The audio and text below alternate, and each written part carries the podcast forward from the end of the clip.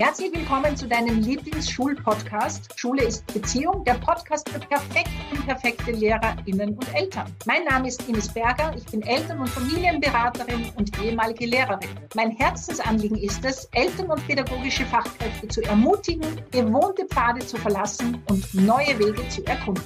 Hallo zusammen, ich bin Andreas Reinke, auch ehemaliger Lehrer, Family Lab Trainer und Autor. Ich möchte dich als pädagogische Fachkraft bzw. als Elternteil darin bestärken, die Beziehungsfährte aufzunehmen. Damit meine ich nicht nur die Beziehungen zu deinen SchülerInnen bzw. zu deinem Kind, sondern ganz besonders zu dir selbst. Und gemeinsam möchten wir euch durch die Wirren des alltäglichen Beziehungsdschungels in Schule und Familie begleiten.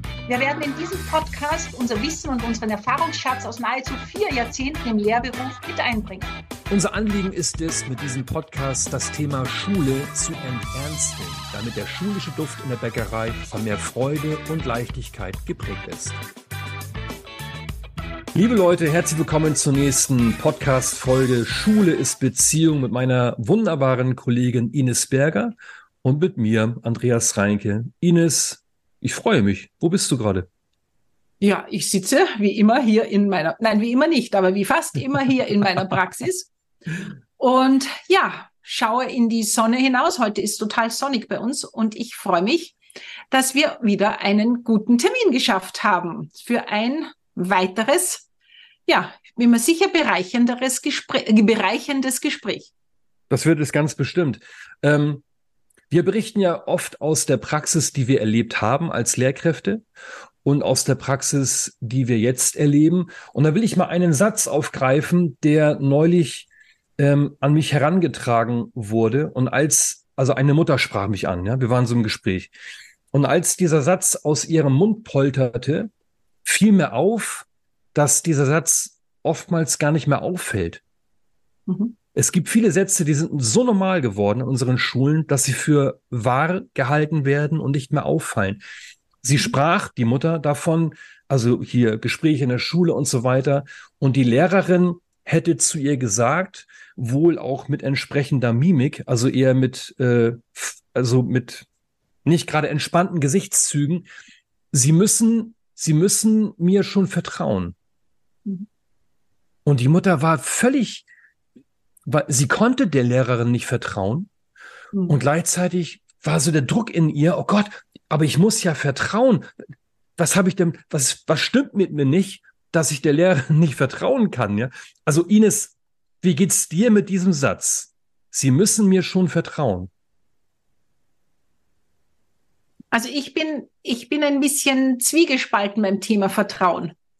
Einerseits ist es etwas das Thema Vertrauen, das, also gerade bei mir mit Thema Pubertät und Eltern und Jugendlichen, ähm, ist es ja so etwas wie, wir Eltern dürfen lernen, unseren Jugendlichen zu vertrauen, ja, weil das Vertrauen ist etwas, was man jemandem schenkt was aber wesentlich einfacher ist, weil ich ja mein Kind 12, 13 Jahre schon kennengelernt habe.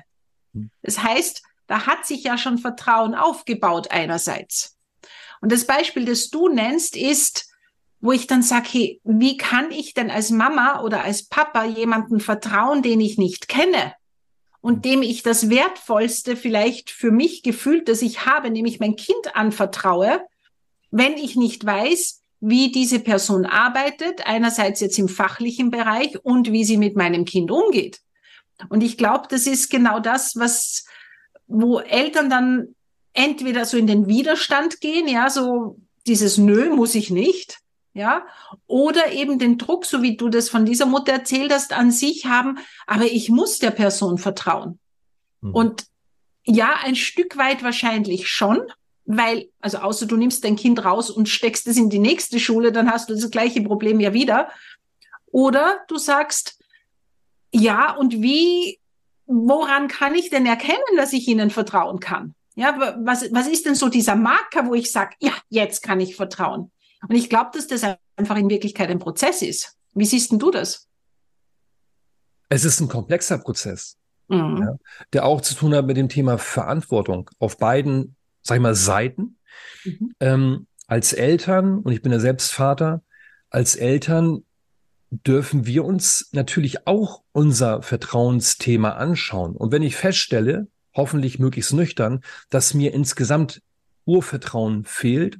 Dann ist das eben auch mein Thema. Also wenn ich, wenn ich allem und jedem misstraue, ähm, muss ich dafür auch die Verantwortung übernehmen.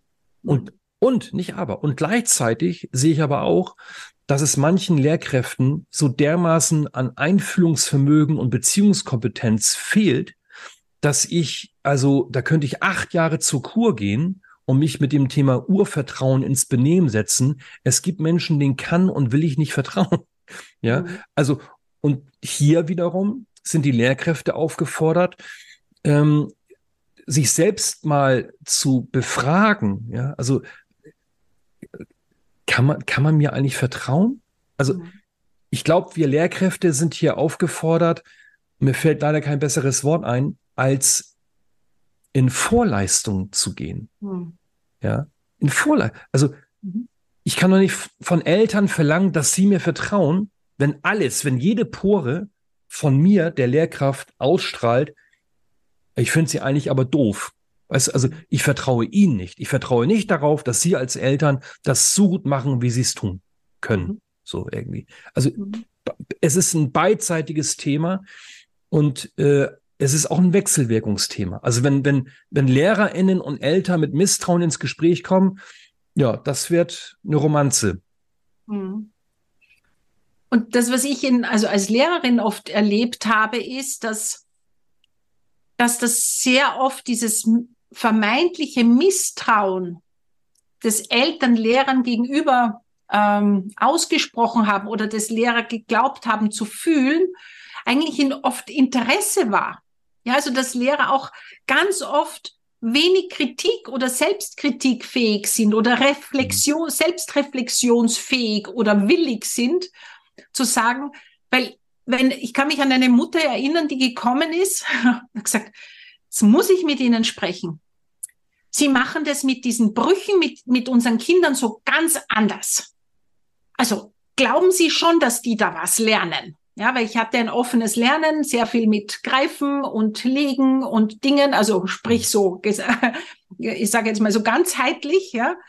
Und und ich kann mich erinnern, so meine erste Reflexion war so eine Frechheit, die zweifelt meine Kompetenz an. Ja. Also das weiß ich ganz genau, das war in mir so. Und gleichzeitig war ich damals schon relativ, nein, viel reflektierter als früher. Und meine erste Reaktion war eben nicht, na, so eine Frechheit, was, was erlauben Sie sich, sondern, oder wer glauben Sie, dass Sie sind, so in die Richtung. Also Gedanken schon, aber ich konnte es Gott sei Dank so in mir habe ich gedacht, okay. Ähm, und dann habe ich sie gefragt, wie sie da jetzt auf die Idee kommt. Ja, und dann habe ich die Info bekommen, da gab es eine Großmutter, ehemalige Lehrerin, Mathelehrerin, und die hat es halt ganz anders gemacht und die war da sehr kritisch. Hm. Und dann habe ich mal gedacht, bitte, wie cool. Ich kann jetzt erklären, was ich mir überlegt habe, warum ich das so mache. Ja, es war so eine offene Lerneinheit. Also es waren über, über zwei Wochen eine äh, offene Lerneinheiten und die war dann total begeistert. Ja, und ich habe auch nochmal reflektiert und dann ist mir während dem Reflektieren, und wir haben ja auch in einer unserer Folgen gesagt, das ist ja so cool, so findet ja Lernen statt, im Dialog, sich austauschen. Und da haben wir gedacht, ah, da könnte ich noch was dazugeben. Ja, und dann hat die Mutter gemerkt, ah, okay, die nimmt mich ernst, nimmt mich ernst, mein mhm. Anliegen ernst. Und ich habe gemerkt, die will mir nichts Böses, aber es interessiert sie. Und das ist ja auch oft so diese, diese Diskrepanz oder dieser, dieser Widerspruch, dieses Paradoxe, das wir als LehrerInnen dann oft auch haben. Einerseits wollen wir die Eltern im Boot, damit die sich auch einbringen, aber wehe, die kommen und bezweifeln deine Kompetenz oder stellen ja. das in Frage, das wollen wir ja dann nicht. Ja, und dann sozusagen, also nicht alle, ja, aber das ist so dieses, diese Einbahnstraße. Ja, die Eltern sollen kommen, wenn wir was wollen, aber bitte wegbleiben, mhm. wenn eh alles passt. Und ich glaube, da ist halt gerade so beim Thema Vertrauen ja etwas, was, was es richtig schwierig macht, weil wir uns gegenseitig oft nicht vertrauen.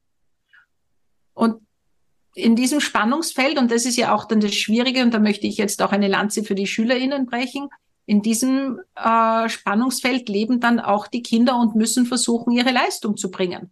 Ja, und zu funktionieren und es der Lehrerin oder dem Lehrer recht zu machen und gleichzeitig hören sie von zu Hause, na, ich weiß nicht, ob das die richtige für dich ist, ja. Ja. Und das, glaube ich, gilt es wirklich auch so mal so nüchtern zu beleuchten. Und zwar ohne anzugreifen. Also ich hoffe, wenn du uns zuhörst, kennst und kennst du uns ja schon. Es geht wirklich darum, nicht darum, äh, jemanden an den Pranger zu stellen. Weder die Eltern noch die LehrerInnen. Nee, ganz und gar nicht. Also diese Formulierung, das nüchtern anerkennen, damit meinen wir jetzt nicht, also 0,0 Promille, also vielleicht auch das, ja.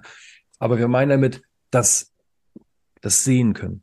Also ich mag ja auch den Satz nicht, wir dürfen, wir dürfen nicht mehr bewerten. Ja, das ist mhm. Quatsch, wir bewerten ständig. Und da ist ständig Kopfkino an, auch bei mir, auch bei dir. Ja, mhm. da kann ich, also erleuchtet sein. Trotzdem geht das Kopfkino an, aber das müssen wir sehen, mhm. um uns ein bisschen zu disziplinieren, um festzustellen, nicht alles, was in meinem Kopf passiert, ist die Wahrheit und muss stimmen. Ja. Also es war wunderbar, als du es eben beschrieben hast, ähm, wenn in meinem Kopf das Kino losgeht und der Titel des Films lautet Eltern, die Fragen stellen oder kritisch sind, ähm, sind doof oder mhm. oder was auch immer, ja, das ist mein Kopfkino. Das ist mhm. wirklich mein Thema. Und das kann ich vielleicht mal in ein anderes Licht schwenken. Ja, hinzu, ey, das sind Eltern, die sind interessiert. Mhm. Wie wunderbar. Mhm. Neulich hatte ich eine Weiterbildung und da war eine Kollegin, recht jung noch, und die war völlig verzweifelt, weil demnächst ein Elternabend anstehen würde. Und ich fragte sie, ähm, wovor hat sie Angst? Ja, sagt sie, da sitzen dann Eltern und die stellen Fragen, die wollen wissen, warum ich das so mache, wie ich mache. Und ich sage, ja, wo ist das Problem? Ja, und dann kam da irgendwie so eine Geschichte, ne? Und hat sie gesagt, ey, kannst du dir vorstellen, diesen Gedanken zuzulassen, dass das Eltern sind, die ein Interesse an dem haben, was in der Schule passiert. Ist das nicht großartig? So, Schritt weiter wir Lehrkräfte dürfen uns fragen, was haben wir für ein Bild des Gelingens? Ja? Zum Beispiel auch zum Thema Elternabend. Ist es ein gelungener Elternabend, wenn da 25 Eltern sitzen, die das alles toll finden, was ich da erzähle, die keine kritischen Fragen stellen?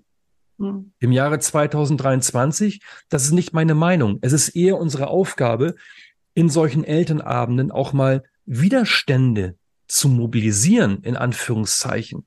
Ja, ich habe das mal gemacht. Elternabend zum Thema Lesen durch Schreiben. Ich war da immer ein Fan von. Und da habe ich dann Elternabend gemacht, flammende Rede und warum und weshalb. Und dann haben sie noch Fragen dazu. Und niemand meldet sich. Ja, und der harmoniebedürftige Andreas Reinke feiert und denkt sich, oh, das ist aber abgeliefert. Aber der etwas weiterentwickelte Andreas Reinke äh, dachte dann, ja, das kann, das kann doch nicht, das kann doch nicht angehen. Da zu den Eltern gesagt, also bei allem Respekt, das glaube ich Ihnen jetzt nicht. Das, was ich hier vorhabe, ist völlig neu für Sie als Eltern. Und egal, wie gut ich das erklärt habe, Sie haben, Sie müssen doch Fragen haben. Ja, und dann kamen die ersten, mhm. können wir darauf vertrauen, dass es auch gelingt? Und, und da waren wir im Dialog und der ist nicht planbar. Mhm. Ja, also hier dürfen wir uns freundschaftlich in den Arm nehmen und, und nicht immer alles glauben, was da oben spontan herumspukt. Ja, da gibt es diesen schönen Satz, ich glaube, das ist von Viktor Frankl. Ich muss mir nicht alles äh, gefallen lassen, auch nicht von mir selbst. Ja. Ich dachte, das wäre von Heinz Erhardt, aber der hat, glaube ich, was ähnliches gesagt. Aber das, der Satz ist schön, der ist großartig. Ja, also ich glaube, ganz wichtig ist dieses auch Vertrauen also ich äh, habe das auch erlebt, ich habe eine, eine Montessori-Schule eine Zeit lang begleitet und die hatten ab der Schulstufe, lass mich rechnen, sieben, ein großes Problem mit Eltern, weil die haben plötzlich das Gefühl gehabt, oh, wird mein Kind für eine höhere Schule hoffentlich gut genug vorbereitet. Ja? Mhm. Und die, äh, die LehrerInnen waren total verzweifelt, weil sie, weil sie das Gefühl haben, die, die stellen jetzt da alles in Frage. Und ich habe gesagt, aber das ist doch wichtig, dass die Eltern das fragen. Und auch mhm. so wie du das mit der Kollegin erzählt hast, das ist doch auch wichtig, dass, dass du weißt, warum du tust, wie du tust und das ja auch jemandem erklären kannst. Weil ich meine, was bin ich denn für eine Pädagogin, wenn ich eigentlich nicht weiß, warum ich was, was, was mache? Exakt. Ja? ja? Also das, wo ich mir denke, das ist ja auch ganz wichtig. Und dann haben sie, ja, aber was sollen wir jetzt machen? Aber wir haben doch dieses Konzept und, und, und natürlich lernen die und die müssen uns doch vertrauen. Und ich sage, na ja, ja, aber was nützt ihnen das Vertrauen, wenn ihre Kinder dann in die neunte Schulstufe kommen und da versagen unter Anführungszeichen, was auch immer das bedeutet? Mhm. Das heißt, ihr dürft euch doch überlegen und nehmt bitte den Lehrplan dieser dieser neunten Schulstufe oder der achten Schulstufe, den Regellehrplan und sagt den Eltern, das kann man ja beweisen. Ja, das und das und das haben unsere, ihre Kinder bei uns gelernt. Darauf bereiten wir sie vor. Hm. Ja, also das, da, da geht es ja wirklich darum, das ist ja ich, eigentlich das Normalste der Welt, dass wenn ich Menschen mein Kind anvertraue, dass ich wissen möchte, ob das da sicher ist. Ja. Und das darf ich hinterfragen, finde ich. Ich muss doch nicht alles glauben, nur weil es mir jemand sagt. Also ich denke, so ein gewisses Vertrauen muss man sich einfach verdienen, auch ein Stück weit. Also gerade im professionellen Kontext. Ja, in der Familie, so wie ich am Anfang gesagt habe, ist es wieder ein bisschen anders. Kinder ja. müssen sich unser Vertrauen nicht verdienen, sondern das dürfen wir ihnen schenken, ja, so wie ja. Liebe, bedingungslos am besten. Ja. Ähm, aber gerade in diesem Setting, glaube ich, ist es ganz, ganz wichtig, dass man selber auch weiß, kann ich mir vertrauen, wie ich tue? Ja, weiß ich wirklich, was ich tue? Und reflektiere ich das auch? Und was soll denn rauskommen? Was ist denn das Ziel des Ganzen? Also das ist ja auch so eine Frage, die ich die einmal so wirklich in einer Fortbildung, wo wir einen, ähm, ich glaube, es war ein Uniprofessor aus Graz, egal, der dann gefragt hat, die Kollegen, für wen unterrichten Sie eigentlich? Und dann war so ein großes Hä? so. Keiner kannte sich aus, weil die Frage hat sich nie jemand gestellt. Hm. Ja. Und das ist jetzt die Seite, die ich kenne und ich kenne natürlich auch andere Seiten. Und dann zu sagen, okay, wenn ich jetzt nicht einmal die Klarheit für mich habe, warum sollten mir die Eltern dann vertrauen? Ja, und das ja. ist, das ist ein Prozess und das heißt wieder, das heißt nicht, dass ich alles richtig machen muss und dass ich keine Fehler machen darf und dass ich perfekt sein muss, sondern das heißt einfach zu verstehen, dass Eltern sich Sorgen machen. Ja. Und ich darf lernen, das gut rüberzubringen und auch zu merken, wenn ich das Gefühl habe, da stellt jemand meine Kompetenz in Frage und darf ich mich fragen, wie alt fühle ich mich dann? Wie mhm. erwachsen bin ich da noch? Ja, oder schrumpfe ich zur Dreijährigen oder Siebenjährigen oder Zehnjährigen, vor der der Vater steht und sagt, hast du schon gelernt? Hast du es richtig gemacht? Oder Mutter oder wer auch immer. Ja, und diese Gefühle, die sind halt immer noch in uns. Mhm. Ja, und da werden, schrumpfen wir gerade bei so Kritik, gefühlter Kritik von Eltern, ähm, ja, werden wir manchmal ganz klein und sind nicht mehr die erwachsene Person, die wir eigentlich sind bitter kann in dem Zusammenhang die Erkenntnis sein, äh, da sind Fragen, die stellen, äh, das sind, das sind Eltern, die stellen meine Kompetenz in Frage. Und ich erkenne, ja, die haben recht. Das ist, das kann wehtun, ja. Also Weiterentwicklung muss nicht immer wehtun, aber manchmal tut's eben auch weh. Ich habe mich äh, in, in manchen Bereichen als Lehrer erlebt, da war ich noch nicht kompetent. Hm. Ja, und natürlich stellen dann auch Eltern mal meine Kompetenz in Frage, weil ich die Kompetenz noch gar nicht entwickelt habe. Mhm. Ähm, als du eben erzähltest zum Thema Vertrauen, da kam so, so ein merkwürdiges Bild in mir auf, was eigentlich nichts mit Schule zu tun hat. Ich habe mir gerade vorgestellt, ich, wo, keine Ahnung, wo der Gedanke herkam, ich gehe ins Reisebüro und sage, äh, ich, hätte, ich möchte gerne Reise buchen. Und dann sagt die, ja, das mache ich für Sie. Sie müssen, Sie müssen mir schon vertrauen, kommen Sie morgen früh wieder, dann bekommen Sie die fertig wieder, die Reise, ne? Also, so geht das ja nicht.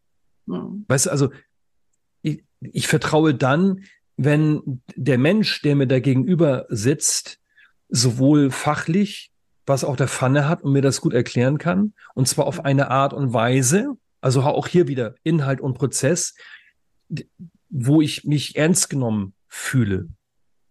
Ja, das ist, das ist so beides. Und mhm.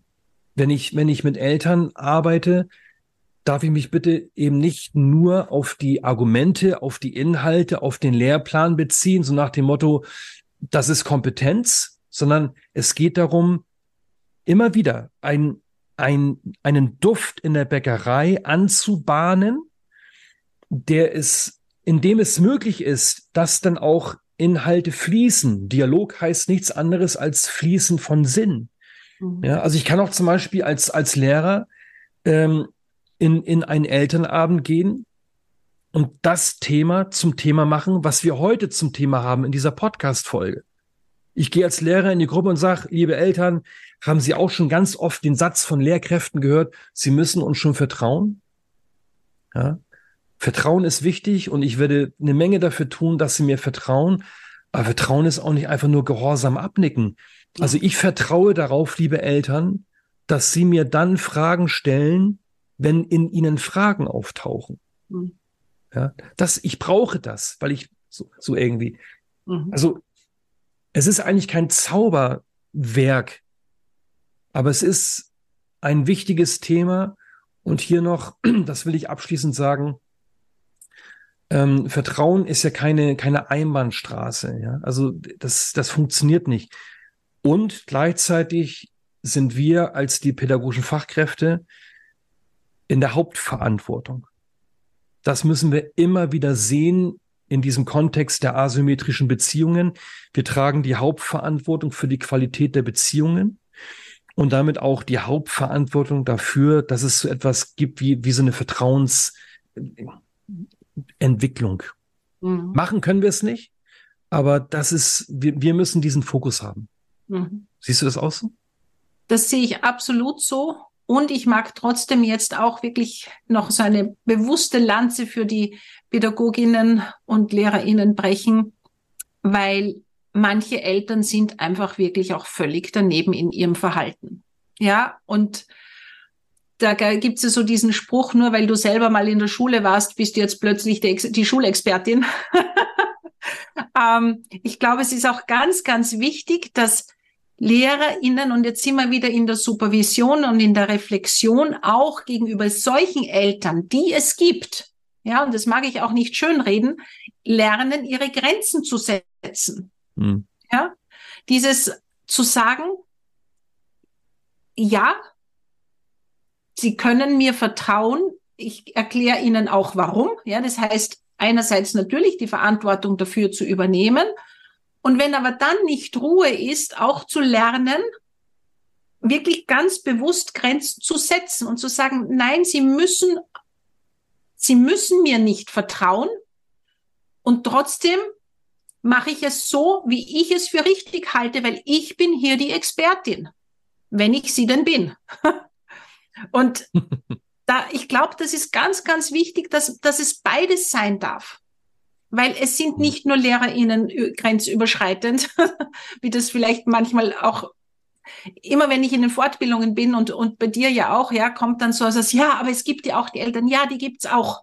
Und ich mhm. glaube, das gehört auch in dem Setting vielleicht wieder mal dazu gesagt. Und gleichzeitig ist es meine Verantwortung, die Grenze zu setzen und einem, weil ich eben gerade in dieser Fortbildung auch äh, war mit, mit den, mit den ähm, Pädagoginnen, auch für mich Sätze parat zu haben, die mir helfen, meine Grenze zu wahren, ohne den anderen mit was auch immer zu bewerfen. Ja, mhm. also so ein, ein Satz, und ich liebe diesen Satz von der Karin Kuschig, der da heißt, es tut mir leid, dass ich Ihnen das Gefühl gegeben habe, Sie könnten so mit mir sprechen. Mhm. Ja, also wirklich meine Grenze zu setzen oder ich habe eine Kollegin, die dann in mhm. einer Fortbildung gesagt hat, na, es tut mir nicht leid, aber ich könnte ja sagen, ich bin jetzt irritiert, ja, dass ich Ihnen das Gefühl gegeben habe, Sie könnten so mit mir sprechen. Und dass ich da meine Grenze auch wahre. Verantwortung und Vertrauen ist alles okay und gleichzeitig darf ich mich auch schützen und muss ich mich auch schützen und darf gut auf mich schauen, wenn ich merke, dass Eltern, obwohl ich ihnen entgegengekommen bin, obwohl ich ihnen das erklärt habe, obwohl obwohl, obwohl es immer wieder kommt. Ja, darf ich auch für mich schauen, wie kann ich gut den Weg gehen? Also du hast ja auch gesagt, es ist ein, ein Geben und Nehmen und keine Einbahnstraße. Und ich glaube, ja, da dürfen wir alle lernen, ja, wie das dann auch gut geht, auf unsere Grenzen zu achten. Ja, ja, ja. Ähm, du sagtest vorhin, es gibt Eltern, deren Verhalten daneben ist, ja. Mhm. Und dem stimme ich absolut zu. Und diesen Satz möchte ich gerne, sag ich mal, nutzen, um eine Unterscheidung anzubieten, die so ein bisschen plastisch daherkommt. Ja, ich, mhm. also in herausfordernden Situationen versuche ich zu trennen zwischen Verhalten und Mensch. Das mhm. heißt, das Verhalten der Eltern sehe ich als daneben an. Ja. ja, aber das trenne ich von den Menschen. Die Menschen, die mir gegenüber sitzen, sind, und auch das hat Grenzen. Das will ich auch betonen. Es gibt Menschen, die sind für mich als Menschen auch irgendwann daneben. Mhm. Ja, also ich hoffe, du verstehst, was ich, was ich meine. Ähm, es sind, das, das Verhalten ist immer eine Strategie zur Bedürfnisbefriedigung. Und wenn ich, wenn ich diesen Pfad aufnehmen kann in herausfordernden Gesprächen, das ist für mich gelebte Beziehungskompetenz. Ja, ich, ich gehe weniger auf das Verhalten ein und äh, komme eher zu der Frage, die ich nicht so stellen muss, aber die denke ich mit. Was brauchen diese Eltern, damit sie sich ähm, auf diesen Dialog einlassen kann? Und das ist kein Zaubertrick. Und was ich auch wichtig halte, ist natürlich, dass ich meine Grenzen anzeige, wie auch immer. Ich mache es vor allen Dingen auch so, wie es für mich passt. Das kann ich nicht mit auswendig gelernten Sätzen machen. Ähm, wobei ich nicht sagen möchte, dass die Sätze vorhin von dir, ja, also das sind so Nordstern-Gedanken, das sind keine Sätze, die ich dann auswendig daherrede. Mhm. Ähm, ich, ich, ich ich habe das auch gemacht, ne? Ich, ich habe zu Eltern gesagt, und das ist mir schwer gefallen, wissen Sie, wir können über, über vieles reden, aber nicht in diesem Ton. Mhm. Ja. Und das ist jetzt, ähm, das ist jetzt Ihre Entscheidung, ob Sie weiterhin so mit mir reden wollen. Wenn ja, treffe ich eine Entscheidung und die lautet, dann können wir das Gespräch heute nicht fortführen. Mhm. Ich hole mir kurz einen Kaffee und dann bin ich gespannt darauf, von Ihnen zu. So. Mhm. Und noch ein Gedanken, Ines, weil dieses Thema sich selbst abgrenzen, was ich so wichtig finde, ist gleichzeitig bitte nicht zu verstehen als äh, so, so präventiv schon in die Begegnungen hineingehen. Ne? Also wenn ich in den Elternabend gehe und diesen Gedanken in mir trage, ich muss mich abgrenzen, ich muss mich persönlich abgrenzen, dann, dann gehe ich schon mit, mit einem Wall, ne? Also, das ist eben auch die Kunst, in den Momenten, die passieren, zu bemerken, ah, jetzt geht gerade jemand über meine Grenzen und das lasse ich nicht zu. Hm. Aber nicht präventiv. Hm. Das war nochmal ganz, ganz wichtig, weil sonst gehe ich ja schon mit diesem Gedanken hinein. Ja, und ja. dann spreche ich den Eltern ja von vornherein schon mein Misstrauen aus, Richtig. dass die mir etwas ja. Böses wollen. Ja, genauso. Und dann sind wir bei der Self-Fulfilling Prophecy und dann kriegt das so eine Eigendynamik. Und ich glaube, das ja, das ist einfach ein, ein Wachstumsprozess. Und das hat einfach ja mit unserem Schulsystem zu tun. Und, ja, jetzt könnte ich wieder von vorne anfangen, aber ich war wirklich als junge Lehrerin, haben mir die Eltern nicht vertrauen können. Weil ich habe mir hm. ja selber nicht vertraut, ob ich das, was ich mache, gerade richtig ist und ob das Sinn macht.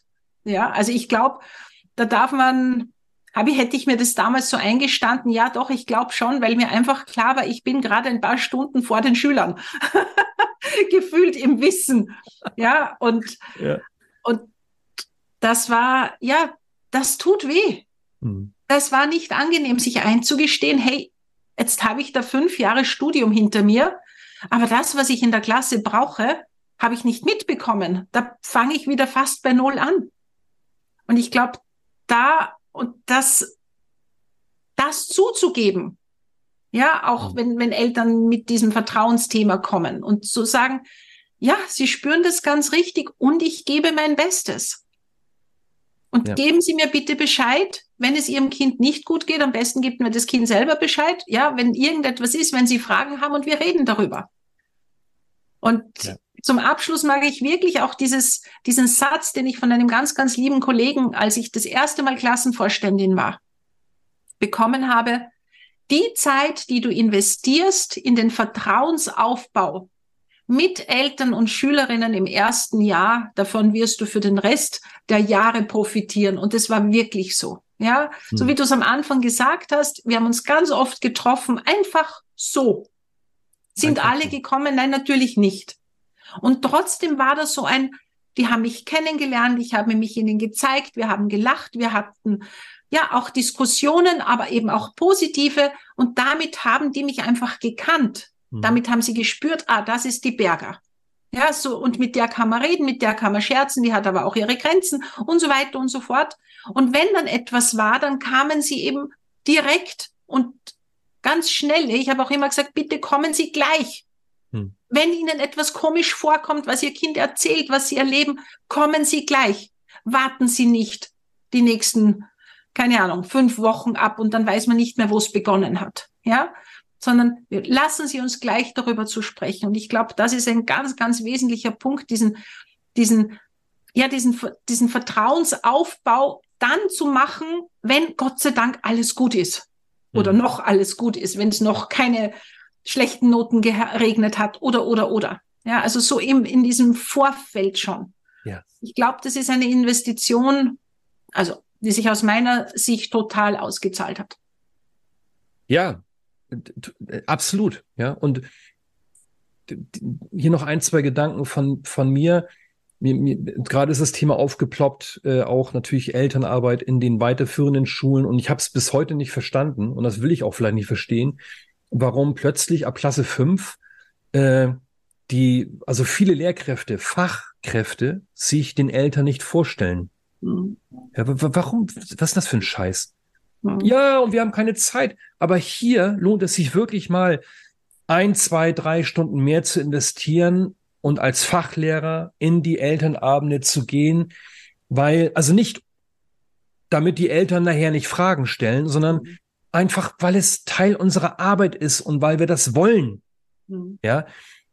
Als Vater fand ich das abartig. Plötzlich hörte ich von meiner Tochter irgendwelche Namen. Ja, der Mathelehrer hat gesagt und so. Ich sage, ja, die habe ich noch nie gesehen. Mhm. Und der will mir irgendwie was über einen Brief mitteilen. Was ist denn das für ein Scheiß?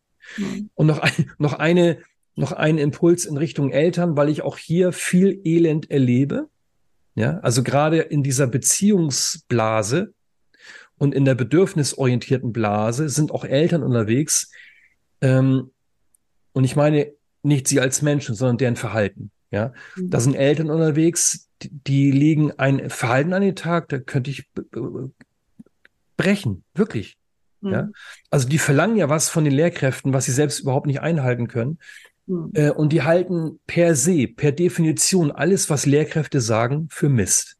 Mhm. Und da sage ich halt auch zu Eltern, also Vorsicht. Ja, nicht alles, was auch in euren Köpfen passiert, ist die Wahrheit. Mhm. Und ich bin sehr wertschätzend, aber ich, manchmal muss ich auch den Finger in die Wunde legen und da sage ich auch zu Elternabenden, liebe Eltern, äh, aus seiner Integrität zu handeln, heißt nicht, dass wir bei jedem Fliegenschiss in die Schule gehen und da die große, äh, die große Veranstaltung machen. Ja, also wenn die Lehrkräfte sagen, dass in den Räumen Hausschuhe getragen werden, dann müssen wir das auch mal schlucken. Dann müssen wir nicht eine nächste WhatsApp-Gruppe machen, so nach dem Motto Freiheit für Füße. Weißt du, was mhm. ich meine? Also da gibt's Missverständnisse. Also aus seiner Integrität heraus zu handeln, heißt bitte nicht, in der Schule muss zu 100 Prozent das getan werden, was ich für richtig erachte. Ja. Das wäre ein Missverständnis. Da gehe ich nicht mit. Absolut. Ich glaube, das war jetzt ein guter Schlusssatz. Okay. Ines, vielen Dank. Ich danke dir, lieber Andreas. danke fürs Zuhören. Bitte stellt uns wieder eure Fragen. Ja. Schreibt uns äh, was euch am Herzen liegt, worüber wir sprechen sollen. Hinterlasse gerne einen Kommentar, deine Gedanken und natürlich fünf Sterne Bewertungen. Erzähl es weiter, ja, und abonniere den Podcast, wenn du es noch nicht gemacht hast. Bis zum nächsten Mal. Tschüss, baba. Tschüss. Wir freuen uns sehr, dass du heute in unseren Podcast Schule ist Beziehung, der Podcast für perfekt unperfekte Lehrerinnen und Eltern hineingehört hast. Wenn dir unser Podcast gefällt und du keine Folge mehr verpassen willst, dann abonniere uns doch und hinterlasse uns eine 5-Sterne-Bewertung. Wir freuen uns sehr, wenn du ihn teilst und in die Welt hinausträgst. Denn gemeinsam können wir Schule enternsteln. Doch dafür braucht es jeden und jede von uns im Schulsystem. Da wir diesen Podcast ja für dich machen, freuen wir uns sehr, wenn du uns deine Fragen und Themen schickst. Über welches Thema sollten wir unbedingt einmal sprechen? Was bewegt dich gerade? Schreibe uns deine Vorschläge und dein Feedback gerne an die E-Mail-Adresse in den Show Notes. Wir wünschen dir von Herzen einen wunderbaren Tag. Deine Ines und dein Andreas.